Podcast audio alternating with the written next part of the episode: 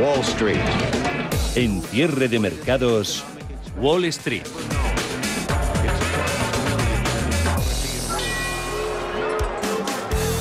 La acción ha sido el dato de IPC, suben los precios en Estados Unidos ah, por tercer mes consecutivo. La reacción, la lógica y más que esperable, subidas en dólar, caída en renta variable y en los bonos, pero todo, todo bastante moderadito. Mm, lo que seguro y ya han comprado hace tiempo inversores y mercados es que ese incremento en precios es eh, transitorio, ya está, parece todo el mundo convencido. De hecho, el 70% de los gestores de fondos encuestados por Bank of America así lo creen. Eh, tenemos, en cuanto a los índices americanos, signo mixto, ganancias en tecnología, se aupa Nasdaq 100 un 0,39% en 14.936 puntos y caídas pues muy ligeras para SP500 del 0,03 en 4.384 puntos. Cede algo más Dow Jones Industriales, menos 0,15 el promedio en los 34.941. Hoy con dos frentes de atención. Paul Mielgo, buenas tardes. Muy buenas tardes. Primero, el IPC en Estados Unidos, que sube eso en junio más de lo esperado y alimenta eso, lo sigue haciendo las presiones inflacionistas. Sí, la inflación en Estados Unidos sube al mayor ritmo en casi 13 años. El índice de precios al consumo aumenta en junio más de lo esperado debido a que los mayores costes laborales y de materias eh, primas asociados con la reapertura de la economía continúan alimentando esas presiones inflacionistas. El, IPC e sube un 0,9% en tasa mensual y un 5,4% respecto al mismo mes del año pasado, según los datos que ha publicado el Departamento de Trabajo. Excluyendo los componentes más volátiles como alimentos y energía, el IPC subyacente también aumenta un 0,9% y un 4,5% desde junio de 2020. Los vehículos usados han representado un tercio de la subida del IPC. Las previsiones de los economistas indicaban un aumento del 0,5% respecto al mes anterior y una tasa interanual del 4,9%. Por lo tanto, subida de precios mayor de la esperada. Varios, sí, varios miembros eh, de la Fed y del Gobierno esperan que las presiones actuales comiencen a remitir, aunque algunas voces eh, desde el Banco Central han reconocido que la inflación es más fuerte y quizá más duradera de lo que habían anticipado. Antes de publicarse este dato, el presidente de la Fed de San Luis, James Bullard, decía en una entrevista en The Wall Street Journal que la Reserva Federal debería comenzar a reducir los estímulos, aunque el tapering no tiene por qué comenzar de inmediato. Bullard dice que está un poco preocupado de que estén alimentando una incipiente burbuja inmobiliaria y hemos conocido que los futuros de los fondos de la Reserva Federal de Estados Unidos eh, pues eh, están ah, anticipando, prevén un 90% de posibilidades de subidas de tipos de interés en diciembre de 2022 y un 100% de probabilidades en enero de 2023. Y segunda referencia a la que prestar atención, ese baile de resultados del segundo trimestre en la gran banca de Wall Street ya ha empezado. JP Morgan, Goldman Sachs baten al consenso del mercado, pero sus acciones reaccionan de manera dispar. Pues sí, tenemos eh, a las acciones de JP Morgan ahora mismo cayendo un 1,73% hasta 155 dólares con 22 centavos y eh, Goldman Sachs, que había comenzado la sesión en positivo, pues eh, se ve que el dato de IPC tampoco le ha gustado nada a este banco de inversión y también está cayendo un 1,7%. Por lo tanto, eh, reacción dispar mm, de, mm, en un principio, aunque ahora van a la par.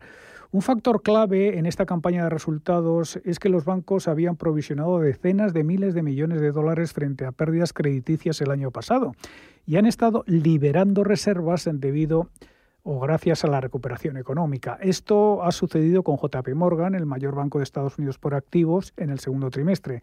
La entidad gana 11.900 millones de dólares entre abril y junio, más de lo esperado, pero las cifras de JP Morgan se deben en buena parte a esas provisiones. Ha liberado 2.600 millones, cifra muy superior a los 967 millones que proyectaban los analistas. Los ingresos de JP Morgan en el segundo trimestre ascienden a los 31.400 millones, un 11% menos que un año antes, pero más de lo estimado. En cuanto a los beneficios de Goldman Sachs, también superan expectativas gracias al sólido negocio de la banca de inversión en medio del auge del mercado de OPVs. El beneficio de la entidad se ha situado en 15,02 dólares por acción respecto a los 10,24 que anticipaban los expertos de Refinitiv. Sus ingresos ascienden hasta 15.390 millones frente a los 12.170 millones esperados. La banca de inversión registra su segundo trimestre de ingresos más alto para Goldman después del primer trimestre de 2021. No son las acciones de los bancos las que más están cayendo. El título que más está sufriendo es Boeing, fabricante aeronáutico ve como su precio desciende un 2,28%, 232,85, una Boeing que es protagonista porque ha recortado la producción del 787, lo hace tras descubrir nuevos problemas estructurales en este modelo. Tenemos también números rojos, recogida de beneficios en Disney, ayer subía bastante la acción de la compañía de medios y de entretenimiento, pues por los buenos datos, sobre todo en taquilla, que está teniendo con su película de Marvel eh, Black Widow, La Viuda Negra, Caterpillar. Hoy ha tenido recomendaciones a favor, pero se está abaratando un 0,8%. Se hacen también beneficios plusvalías en Tesla después de los avances en la víspera. Pierde un 1% en 678 dólares. Las mayores subidas están concentradas en las grandes tecnológicas. Sube Microsoft un 1,19%, Apple otro 1,12 hasta los 146,14, eh, Visa, Coca-Cola, Alphabet, Google, también Amazon con números verdes que superan el medio punto porcentual. PepsiCo es otra compañía que ha presentado eh, resultados, ha batido tanto en BPA, en beneficio por acción, como en ingresos y su título alcanza precios nunca vistos se va a los 153 con 32 centavos.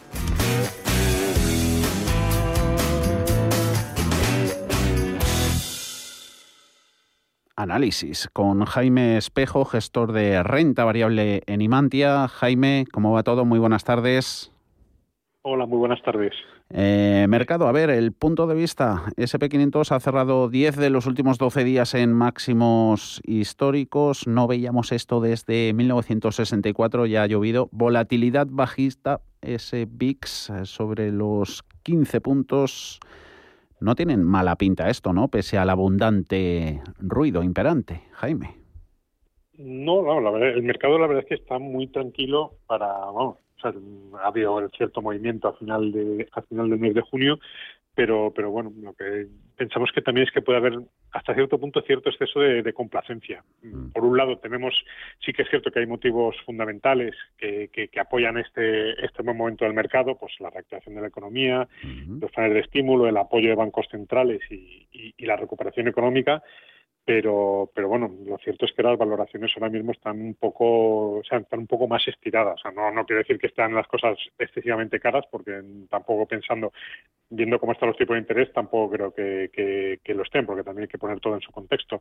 Pero pero bueno yo no descartaría que hubiera pues alguna alguna corrección pues eh, atendiendo pues eso sobre todo por las valoraciones y que digamos una subida casi en vertical bueno, iba a decir desde, desde marzo o abril del año pasado, pero bueno, que en el año ya, ya son más del 15% lo que acumulamos en Europa.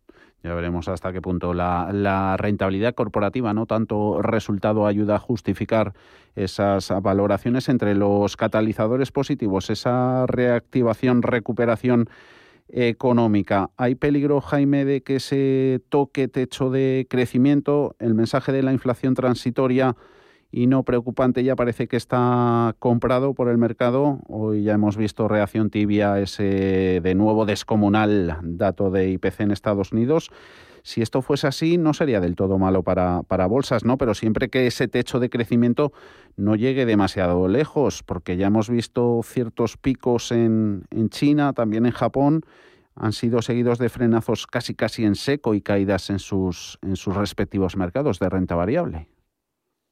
Sí, eso es. Lo cierto es que los bancos centrales ya se han encargado de, dejar muy claro que, el, que ven este movimiento de inflación como, como, como algo transitorio, vamos, ya por aquí por pasivo lo han ido diciendo, y es cierto pues eso, que muchas, muchos de los factores que, que contribuyen a esta subida pues son temas más estacionales y, y, y, por la base comparar el año pasado. Billetes aéreos que crecen un 25, hoteles un 17, combustibles un 25 o, lo que comentabais de los de la venta de, automóviles de usados. Los coches usados. Eh, sí, sí, Eso es, que son un 45%, creo que creo que subían.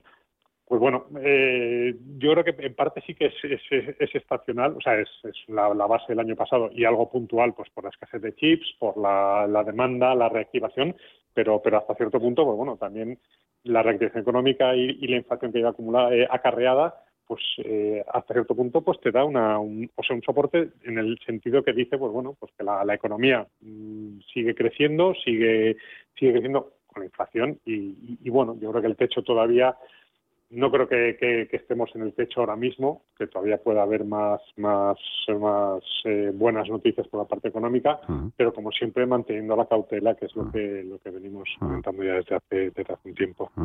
Y lo que em, se sigue viendo son rotaciones, ¿no? De unos sectores a otros. Eh, ¿Cómo nos posicionamos desde el punto de vista sectorial? ¿Nos subimos al carro de lo que manda la tendencia ahora mismo?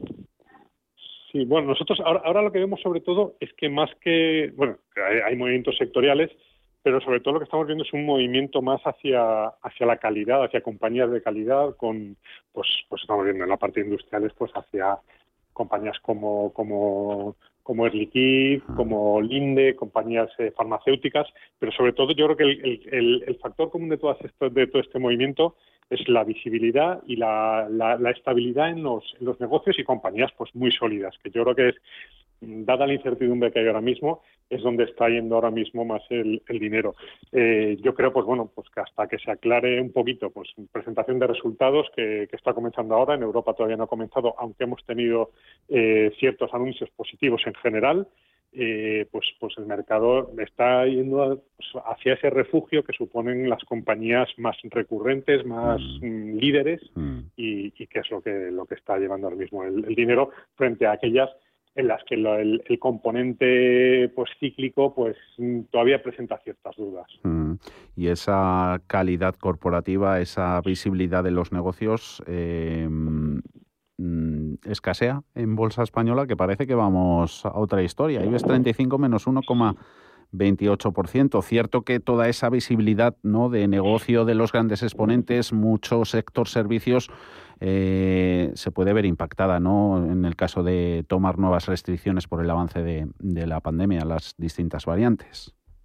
Eso es, sí. En, en, Europa, en España, perdón, se ha visto muy claro. Se vio muy claro durante el año, pues mm, yo creo que hasta hasta marzo, abril, pues yo creo que se abrió el máximo, el máximo diferencial con respecto a las bolsas europeas, que se llegó a, pues se, llegó a estrechar completamente a mediados de mayo. y ahora mismo hemos vuelto a abrirlo, eso es. O sea que si lo, si lo ves es, es, clarísimo que en cuanto hay un poco de temor pues sobre las nuevas variantes del virus, eh, las, los cierres de cierres de diferentes países, eh, miedo al ciclo sobre todo, mm. la bolsa española es de las que está más castigadas. No quiere decir que no haya calidad en España, porque mm. hay muchas compañías de calidad. Mm. Tenemos pues desde compañías pues bueno como, como Iberdrola, como pues, el Next, por ejemplo, es un claro exponente en Europa. Lo que pasa es que, pues al final, el, el estar en, pues, bueno, el, el, el, ser de nacionalidad española, yo creo que afecta el ruido que te puede provocar, pues por el peso que tiene la economía española y por, por el, miedo a que la temporada de verano se pueda ver estropeada con todo, con todos estos repuntes que está viendo. Eh, por último, Jaime, un, un consejito, una recomendación para inversores más amantes del riesgo, para los más agresivos que pueden picotear en cartera y sobre todo de productos de Imantia? Pues eh, ahora mismo, bueno, por la parte de, riesgo, vamos, lo primero siempre mantener, yo creo que siempre un poco de, cautela mm. siempre es buena, por muy amante de riesgo que se sea, siempre tener los pies en la tierra y no dejarse llevar ni por ni por las, pues eso, por el exceso de optimismo ni de pesimismo. Eh, nosotros, la verdad es que ahora mismo sí que hemos, eh, hemos seguido haciendo movimientos muy similares, por lo menos tomando un respiro en carteras y pues bueno, pues eh, en algún momento pues eh, sí que nos planteamos, pues habrá que quizás volver a mirar eh, sectores como, como el de bancos, que ahora mismo pues sí que lo hemos reducido bastante, sobre todo porque el movimiento de tipos nos da, pues bueno, nos da más miedo y no, no, no vemos que, vaya a haber un repunte en el corto plazo, pero ahí podría haber pues a lo mejor mm, mm, cuando se levante las restricciones al pago de vivienda por parte del Banco Central Europeo, cuando se vean los resultados, pues ahí habrá que ver si, si, si realmente pues bueno, pues se pueden seguir beneficiando de este empuje cíclico que tienen o, o si pues bueno pues el, si el entorno aquí pues se va a mantener por estos niveles mucho tiempo pues la verdad es que ahí las esperanzas pues son son bastante bastante más reducidas eh, palabra de Jaime Espejo, gestor en renta variable en, en Imantia. Muchísimas gracias, Jaime. Que siga yendo bien el verano. Hasta la próxima. Chao. Muchas gracias a vosotros. Adiós. Un saludo.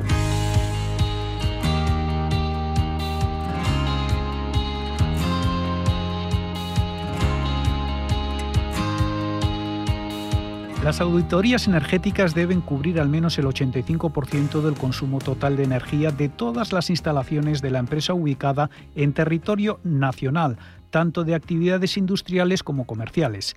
NES, especialistas en gestión y ahorro energético. Aseguramos la calidad de tu auditoría. NES.es.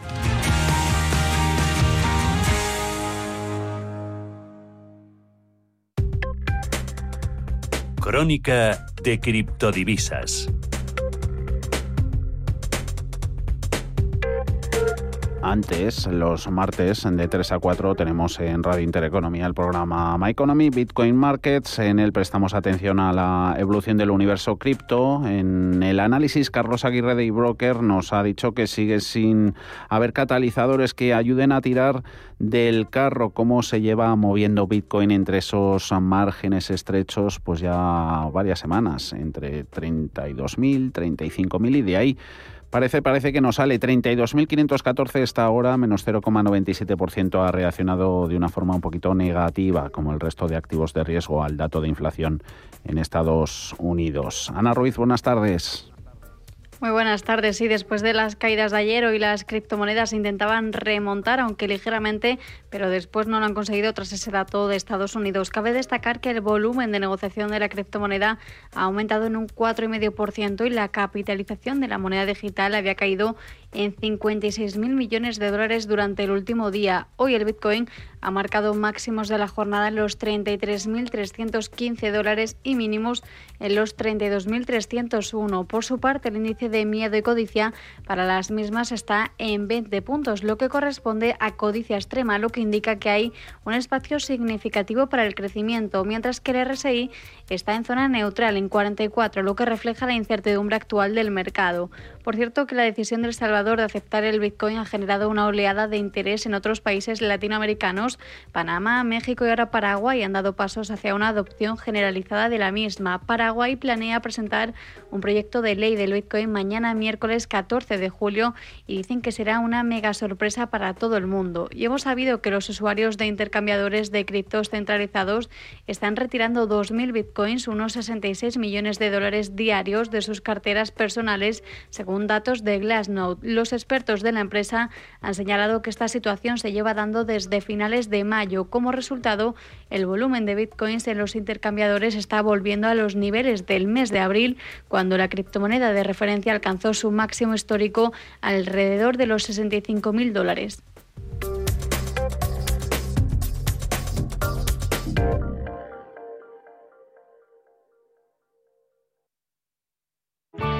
Bontobel Asset Management. Calidad suiza con el objetivo de obtener rendimientos superiores a largo plazo.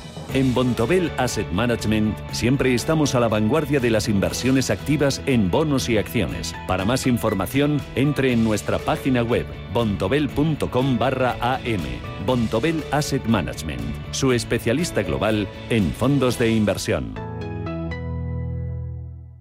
Si mantienes la cabeza en su sitio, cuando a tu alrededor todos la pierden, si crees en ti mismo cuando otros dudan, el mundo del trading es tuyo. Trading 24 horas, un sinfín de oportunidades. Cuando ves la oportunidad, IG todas las operaciones conllevan riesgo. 76% de las cuentas de inversores minoristas pierden dinero en la negociación de CFD con este proveedor. Debe considerar si comprende el funcionamiento de los CFD y si puede permitirse asumir un riesgo elevado de perder su dinero. A 20 metros diríjase al Campo Grande de Valladolid. ¿Estarán abiertos los museos allí? Sí, cumpliendo las normas de seguridad vigentes. Quiero disfrutar de su gastronomía, del buen vino. ¿Tú qué puedes? Caminar por sus calles, conocer su historia. Que sí, Pedro, que ya lo sé. Hasta tu GPS lo sabe. Valladolid es tu destino. Una elección segura. Próxima parada, Valladolid. Si tu vida cambia de prisa, mejor renting. El nuevo renting del Santander que se adapta a tu vida. Más fácil, más flexible y más libre. Llévate un Peugeot 3008 GT totalmente equipado desde 425 euros al mes en 48 cuotas y 10.000 kilómetros al año. Estrena coche con la confianza del Santander. Consulta condiciones en bancosantander.es. Operación sujeta a aprobación del banco. Si eres emprendedor, inquieto y tienes dudas que resolver, tu programa es Contravalores, en Radio Intereconomía de lunes a jueves de 10 a 12 de la noche. Contravalores, con Laura Santos y Carlos García de Torres. Cierre de mercados. Javier García Viviani. La bolsa española lidera las caídas en Europa y con diferencia lo hace con el más que freno que estamos viendo en cotizados bancarios, también en empresas relacionadas con el sector.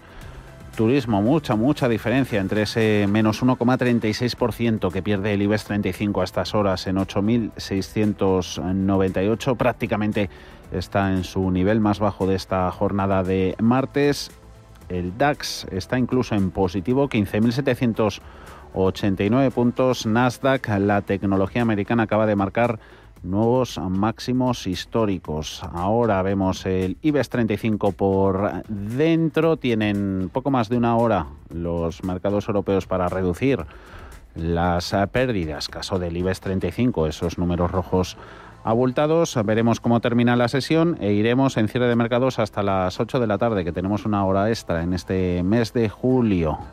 Y prestaremos atención a toda la actualidad corporativa, noticias empresariales y temas que les hemos preparado para todos ustedes.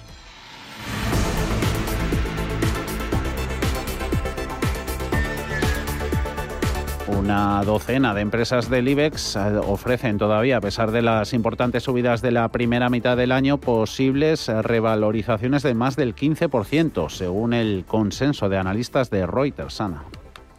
Sí, en el valor donde ven mayores posibilidades, también debido a lo que ha ocurrido con su sector en este 2021, es Solar y a la que le dan un potencial alcista del 42% en los próximos 12 meses. El segundo valor de esa lista sería ACS, que ofrece una oportunidad de avanzar un 35% adicional, un porcentaje que le haría recuperar de sobra lo perdido durante la primera mitad del año, ya que ha sido el valor más bajista de su sector en Europa.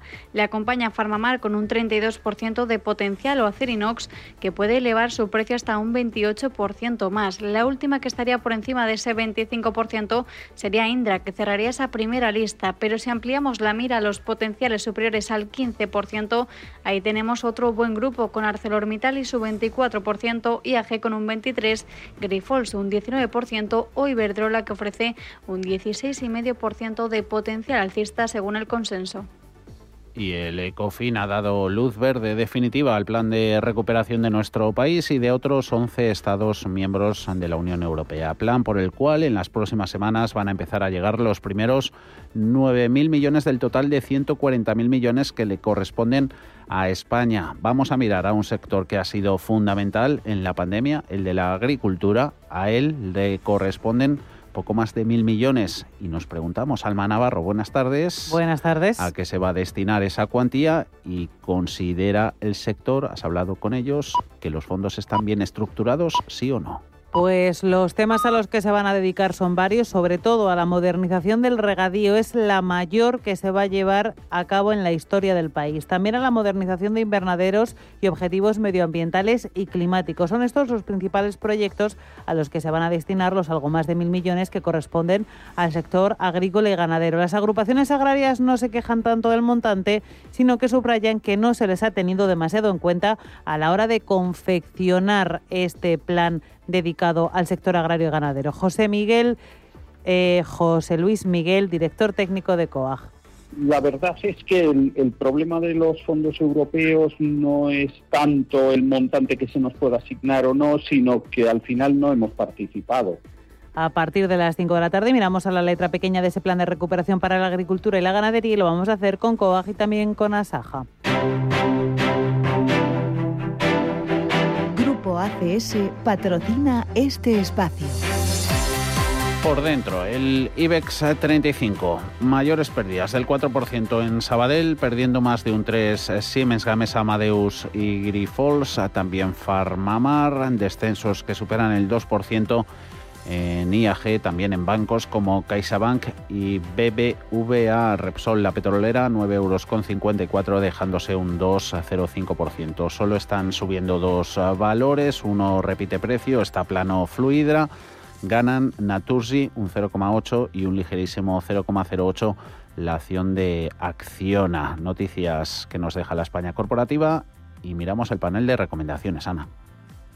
Tenemos a Endesa a través de su filial de renovables en el Green Power España, que ha firmado un contrato virtual de compraventa de energía paneuropeo por 10 años con la multinacional de cuidado de la salud Johnson Johnson. Dará inicio en 2023 y prevé el suministro de 270 gigavatios al año de energía renovable, mientras que Naturgy y Sonatrach han acordado la puesta en funcionamiento de la ampliación de Medgat en otoño e Iberdrola ha adjudicado a Windar el desarrollo de un proyecto eólico marino en Alemania.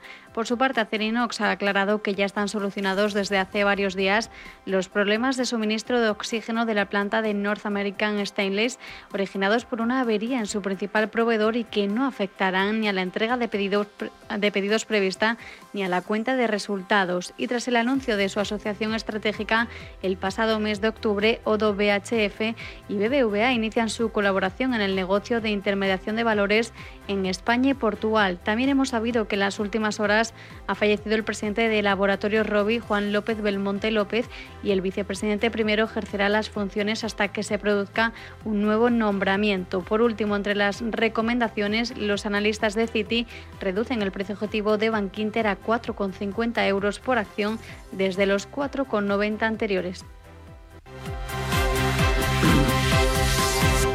Las seis y cuarto, consultorio de bolsa este martes con Rodrigo García de XTV y Sergio Ávila desde IG. 91 533 18 51 o 609 22 47 16 para las notas de voz y WhatsApp. El suelo se mueve bajo nuestros pies y parece que no hay otra salida. De lunes a jueves, consultorio de bolsa y fondos de inversión en cierre de mercados. Con Javier García Viviani, Radio Intereconomía.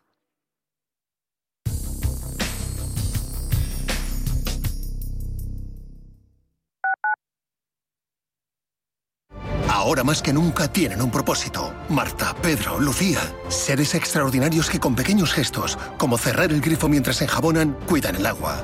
Únete a ellos. Descubre tus superpoderes en canal de Isabel El poder está en tu mano. Cuidando el agua, cuidamos de todos. Canal de Isabel II. En la Fundación La Caixa, desde el programa de ayudas a proyectos de iniciativas sociales, trabajamos para hacer realidad una sociedad más justa y solidaria por eso, mantenemos nuestro compromiso, reconocer las mejores iniciativas y acompañar a entidades sociales para llevarlas a cabo. Hacerlo juntos para hacerlo realidad. Fundación La Caixa. En el Soto de la Moraleja, restaurante Kionan Sui, de comida peruana, cantonesa y chifa, con una gran variedad de sabores y aromas que te dejarán boquiabierto. Junto al restaurante Inari Moraleja, calidad y satisfacción garantizada. Restaurante Kionan Sui, reservas y pedidos en el 910090830 o grupoinari.es. Te esperamos. Los domingos a las 10 de la noche tienes una cita con El Club de los Negocios Raros.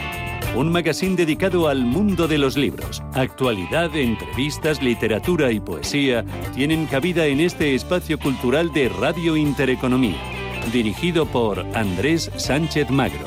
Todos los domingos a las 10 de la noche. Musiconomía un programa musical con otra perspectiva. Los domingos a las 8 de la tarde en Radio Intereconomía, Álvaro Martín Cicero invita a músicos para que nos hablen de lo suyo y a la vez de tendencias, cómo se enfrentan a la industria musical, crowdfunding y naturalmente escucharemos sus creaciones. Musiconomía, un programa de música distinto. Los domingos a las 8 de la tarde en Radio Intereconomía.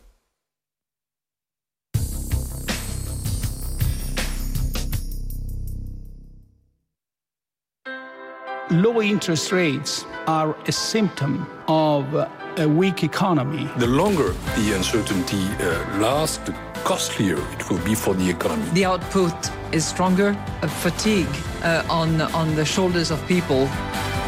Expansión y ciclo. Cierre de mercados.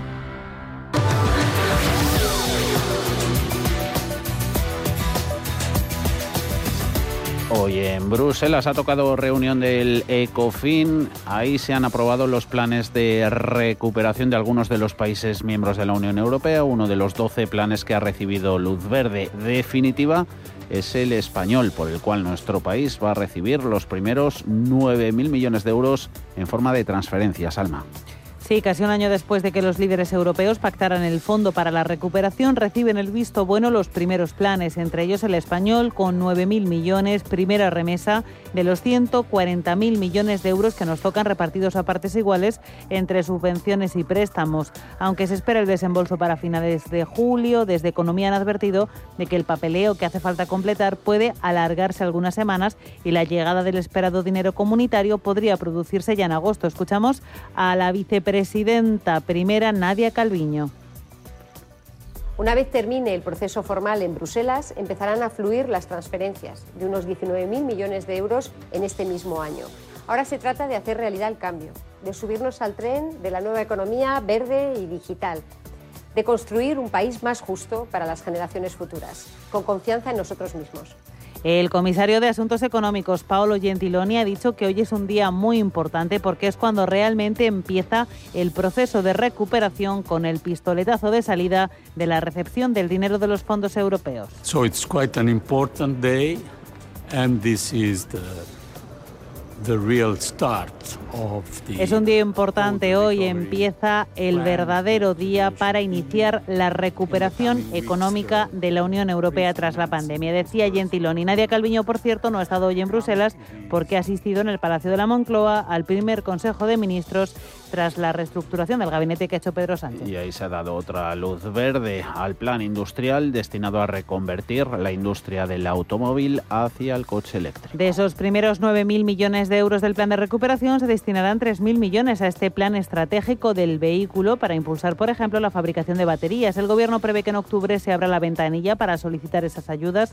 Los planes deberán contar con la participación de al menos cinco empresas, un 40% deberán ser pymes. Son algunos de los requisitos Reyes Maroto, ministra de Industria. Un hito porque por primera vez España lidera el cambio, el cambio en la movilidad, eh, que ya se está produciendo. El sector de la automoción está viviendo una auténtica revolución y nosotros queremos ser parte, queremos escribir una historia de éxito del sector de automoción en España y en Europa, eh, liderando su transformación. Consejo de Ministros que ha contado con los nuevos siete miembros del Ejecutivo. También se han aprobado ayudas para las comunidades autónomas destinadas a la rehabilitación de viviendas. Con ese plan se espera movilizar 24.000 millones de euros de dinero público y empresas en los próximos tres años. Consejo de Ministros en el que se ha estrenado además la nueva portavoz del Ejecutivo, Isabel Rodríguez, que también es ministra de Administración Territorial. Me tienen a su disposición, los que han tratado en otras ocasiones conmigo lo saben, soy de 724, 7 días 24 horas.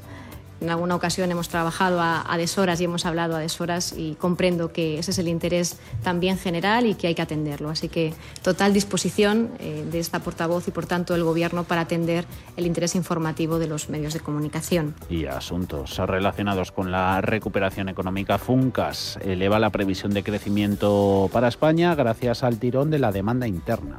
Sí, la Fundación de Cajas de Ahorro eleva concretamente hasta el 6,3%, tres décimas más de lo previsto anteriormente el crecimiento del PIB español para este año, pero recorta cuatro décimas hasta el 5,8% el crecimiento de 2022 ante desafíos a punta funcas como la inflación o las nuevas variantes del virus.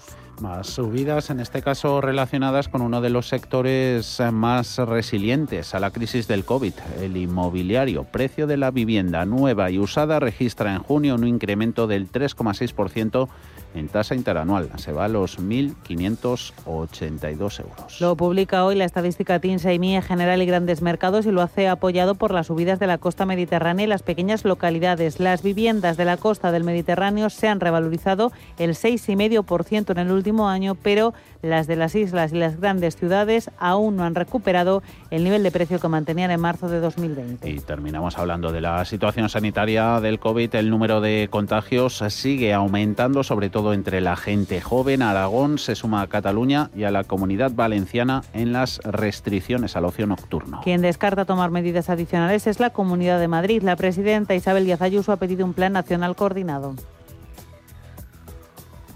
Ahora lo que nosotros sí que queremos defender es que haya una política nacional contra el virus, de manera que España no vuelva a quedarse rezagada como nos ocurrió el verano pasado, que al final no era el destino preferente, el destino preferente, por culpa de la información que siempre se está dando acerca del virus. Y hay que tener en cuenta que el turismo también son costumbres. Si alguien empieza a visitar otros países, probablemente ya se queden ellos.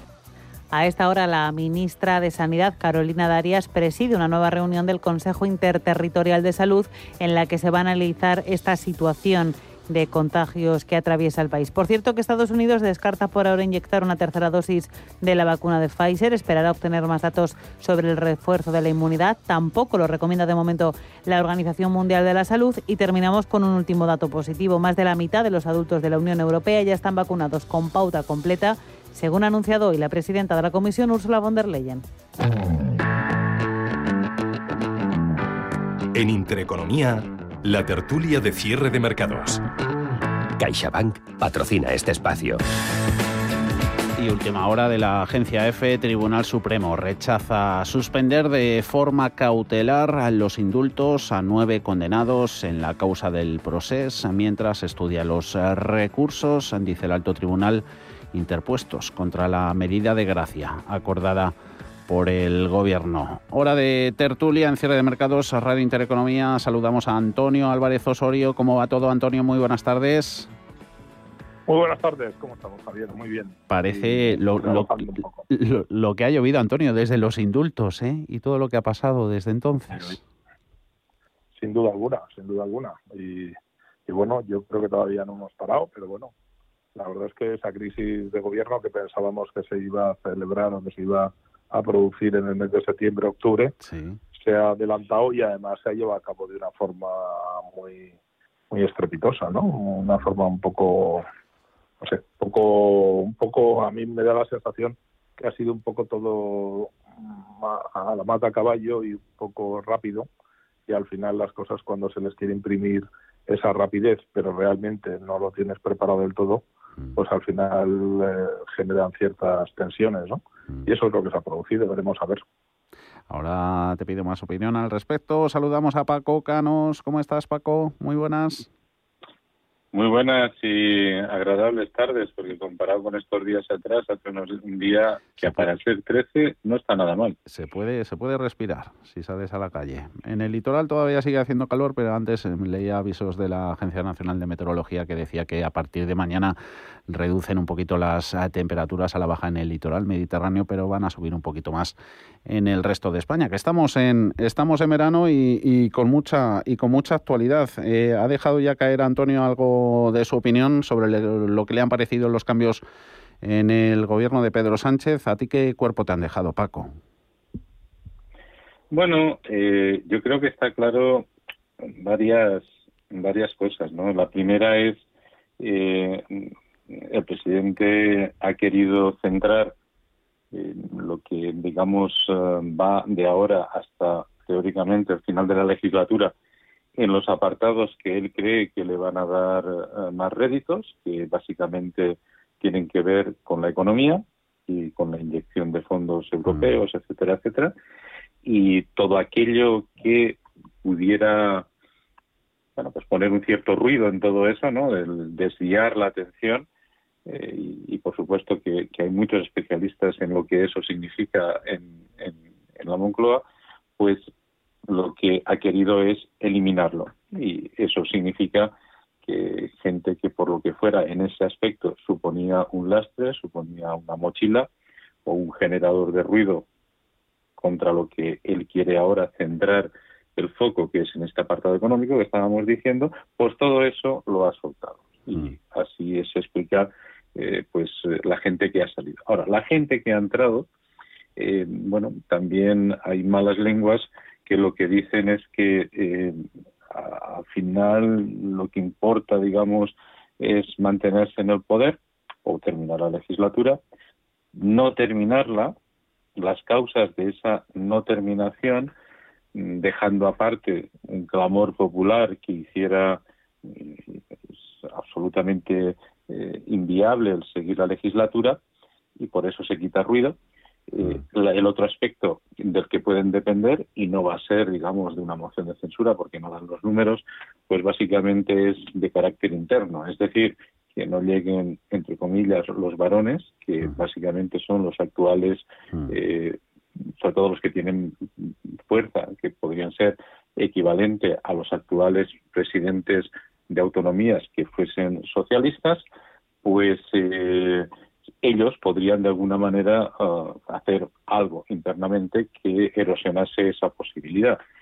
Y las malas lenguas lo que dicen es que se está dando visibilidad a gente que hasta ahora no la tenía a nivel autonómico por mm, de alguna manera poder poner una alternativa de cara a próximas elecciones autonómicas frente a los que actualmente están o son candidatos obvios.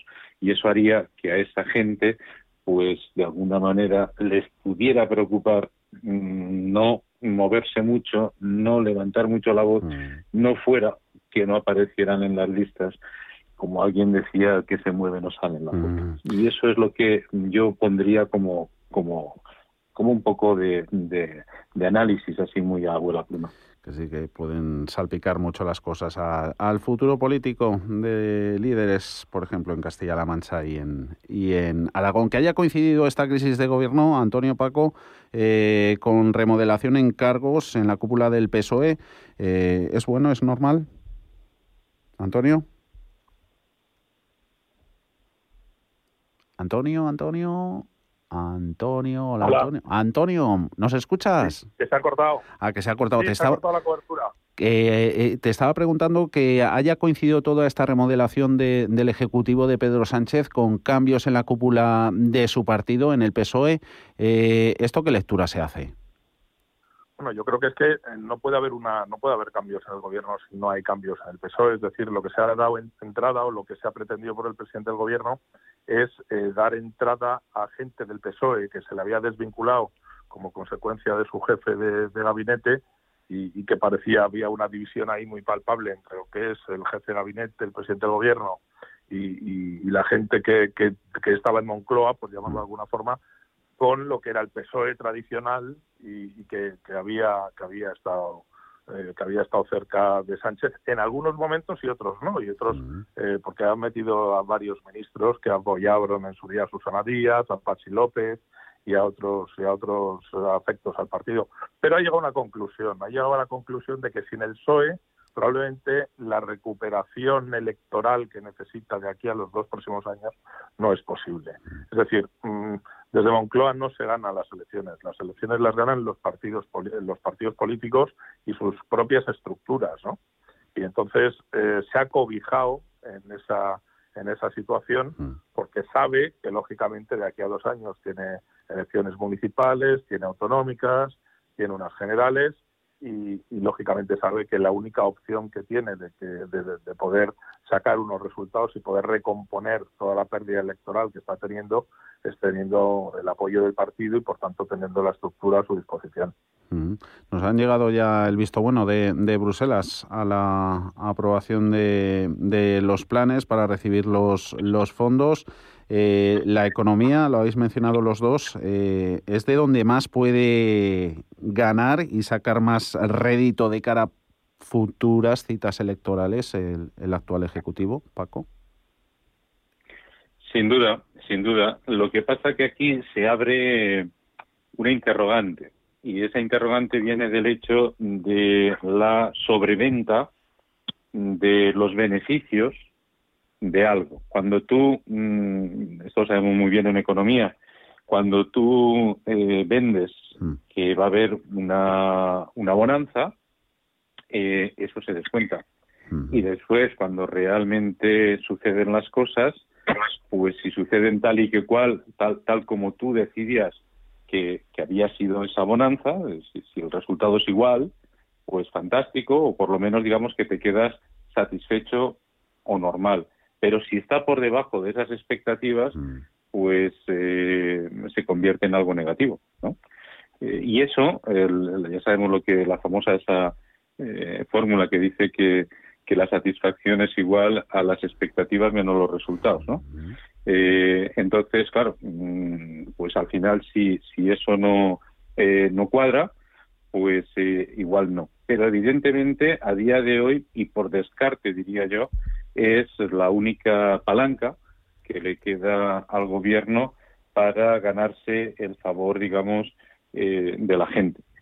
Aparte de lo que ya ha comentado Antonio, y en el que coincido plenamente, que es, eh, vale, mm, si ya consigues que al menos no tengas una animadversión popular, eh, lo siguiente es eh, trabajártelo. Y trabajártelo calle a calle, barrio a barrio, ciudad a ciudad, autonomía a autonomía. Eso, evidentemente, no se hace desde Moncloa, se hace desde quien está tocando a la gente que va a votar. Y por eso el control de ese aparato es absolutamente fundamental para, junto con la palanca económica, intentar reeditar pues eh, eh, bueno pues unas elecciones vamos a llamarle así que den los números para formar un gobierno Mm, pero siguen saliendo las voces que lo hacía hace unos días el propio gobernador del Banco de España diciendo que, ojito, que los fondos que ya nos van a empezar a llegar no, no, no sustituyen para nada a las, a las reformas estructurales que ha de emprender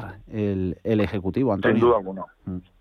Sin duda alguna, pero es que además, eh, Javier y Paco, yo creo que eso es evidente. Yo creo que eh, el impulso del gobierno y esa remodelación que se ha producido antes de ayer es un impulso en esa doble vertiente, ¿no? En la que decía Paco, en, en la necesidad de la estructura del Partido Socialista para poder reeditar unas elecciones y unos compromisos electorales de aquí a 24 meses, sin duda alguna, y la necesidad de tener esa estructura eh, que ha sido muy poblada, si os fijáis, con gente que viene de la municipalidad, es decir, que gente que está en la calle, gente que, que efectivamente eh, son alcaldes, alcaldes de, de- de grandes ciudades, pero, pero gente que, que está en la calle, gente que tiene la sensibilidad de, de, de la calle y que por tanto sabe lo que hay que decir y sabe qué propuestas hay que, hay que llevar a cabo para, para tener tirón electoral porque lo han tenido a través de, de, sus, de las alcaldías correspondientes. ¿no? Pero también hay otra doble vertiente, que es las, el ascenso de Nadia Calviño, que en muchos aspectos la tenían o, o la tenían como defenestrada y sin embargo no solo no ha estado defenestrada, ¿no? que ha habido ceses dentro de su de su gabinete, secretarios de Estado, es decir, Sí, sí. pero pero pero parecía que había caído en desgracia como consecuencia pues un poco de, de toda la presión podemita y de, de Unidas Podemos pero pero sin embargo eh, eh, yo creo que el presidente ha dado un, un paso al frente y, y Nadia Calviño que es un poco quien garantiza esa eh, eh, esa economía esa economía real y quien garantiza esa ortodoxia económica eh, y que garantiza también por tanto a través de esa ortodoxia garantiza también los fondos los fondos europeos eh, bueno pues eh, son esa doble palanca. Yo creo que esa es la doble palanca elegida para poder reconstruir lo que durante este año y medio dos años de, de legislatura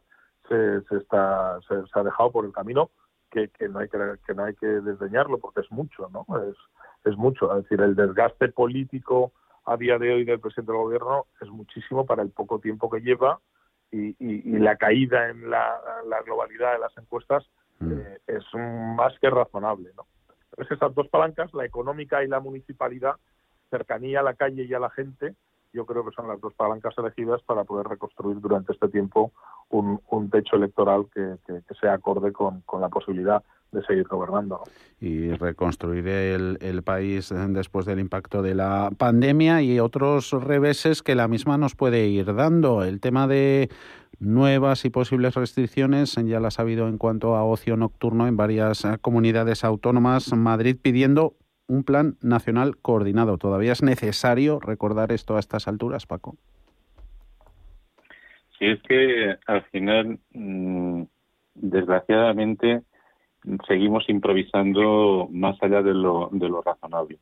Y cuando digo improvisando me refiero a que hay cosas que claman un poquito al cielo en el sentido de nos ha vuelto a pasar eh, siempre ya se hablaba el año pasado de improvisación, de, bueno, había unos meses en los que ya parecía que estaba el virus derrotado y de repente volvió una ola y esa ola parecía que nos había pillado desprevenidos.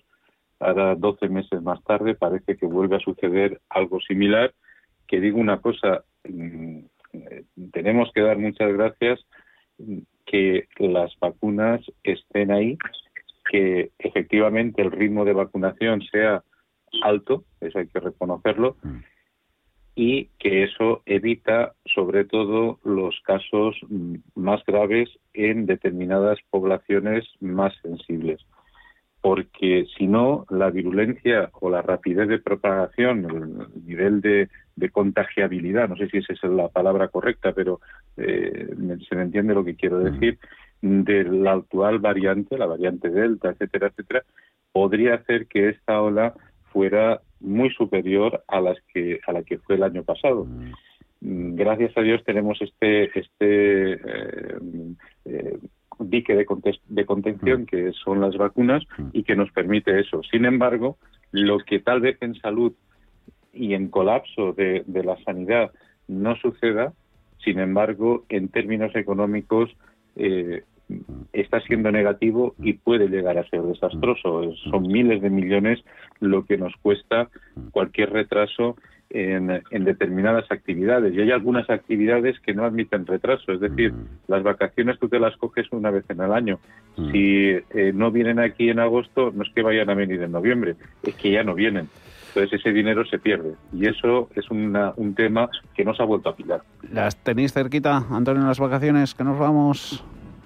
Bueno, todavía no. La verdad es que todavía tenemos, tenemos trabajo por delante y, bueno, esperemos que a finales de este mes podamos, podamos coger un poco de resuello. Venga, que las disfrutéis. Seguimos hablando. Antonio Álvarez Osorio, Paco Canos, un saludo. Chao, gracias. Un abrazo, hasta luego.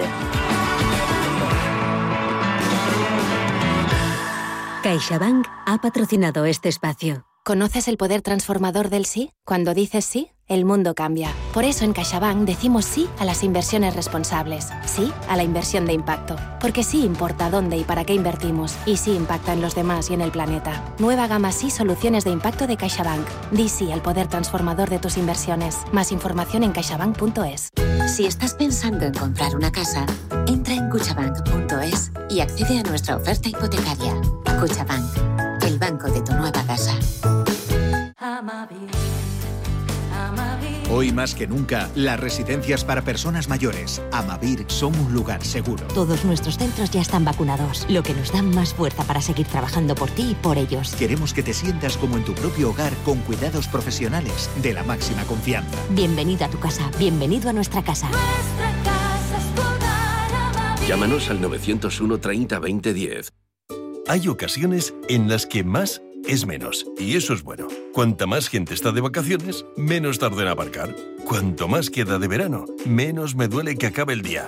Y este verano, con Renta 4 Banco, cuanto más invierto, menos comisiones pago. Y eso sí que es bueno. Entra e infórmate de las bases de la promoción en tu oficina Renta 4 más cercana o en r4.com. Renta 4 Banco, tu banco especialista en inversión. Radio Intereconomía es la mejor plataforma para dar a conocer, relanzar y poner voz a su empresa. Nuestro equipo comercial le asesora para conseguir sus objetivos. Contacte con nosotros en el 91 999 21 21 o escribiendo a comercial@intereconomia.com. Radio Intereconomía, la radio de las empresas.